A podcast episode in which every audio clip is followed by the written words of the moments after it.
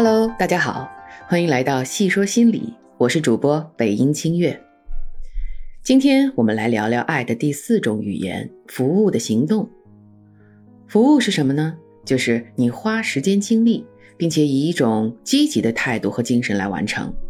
比如做饭呀、打扫卫生，同时啊，不能边干边埋怨，这样就不算是爱的表现。就是说，你即使干了很多家务，可是不停的抱怨，对方也是感觉不到爱的。服务的行动是最家常、最接地气的表达方式了。接下来，让我们听听这对夫妻是怎么表达的。咱们把家务分分工吧。好啊，首先，脏活累活得男人干吧，比如擦地啦、刷马桶、擦桌子。对对。哎呀，你是学理工的，我呢是学文科的，带电的东西得你干吧，像洗衣机呀、电冰箱啊、电饭锅呀、电熨斗。这行。都说男主外，女主内，和外人打交道的活得你干吧，买菜呀、交水电费呀，还有取报纸、牛奶什么的。行行，那你干什么？哎呀，别着急嘛！你看，厨房里油烟那么大，可毁皮肤了。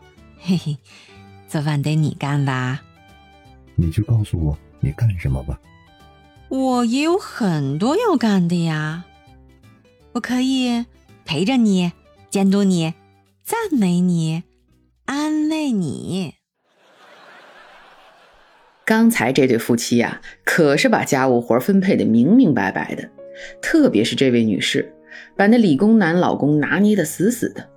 她知道自己的老公喜欢听赞美，就是咱们之前讲的爱的第一种语言。就一边夸老公，一边找理由，把家务活都分配给老公了。憨厚的老公就只能说行了。据说啊。有百分之八十的家庭矛盾都来自家务分配不均。哼，我想说，服务的行动这种语言，如果大家都用起来、用好了，家庭矛盾会不会少一些？再给大家举个我身边的例子吧。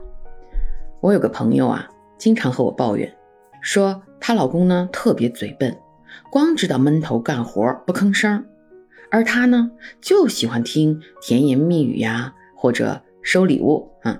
我就问他，那你的公公婆婆是怎么样的呢？他告诉我，他公公婆婆都是特别有责任心、愿意做事情的人。他们家里呢不兴这些送礼啊、赞美之类的。我就告诉他，你的老公啊，在这样的家庭长大，他自然而然接受到的爱的语言的教育就是服务的行动啊，他就是在通过这种默默干活的方式，在向你表达爱意呀。后来呢，她也开始坦然接受老公这种用服务的行动表达爱意的方式，他们的夫妻关系也有了改善。所以啊，我们常说，婚姻不是两个人的婚姻，而是两个家庭的婚姻。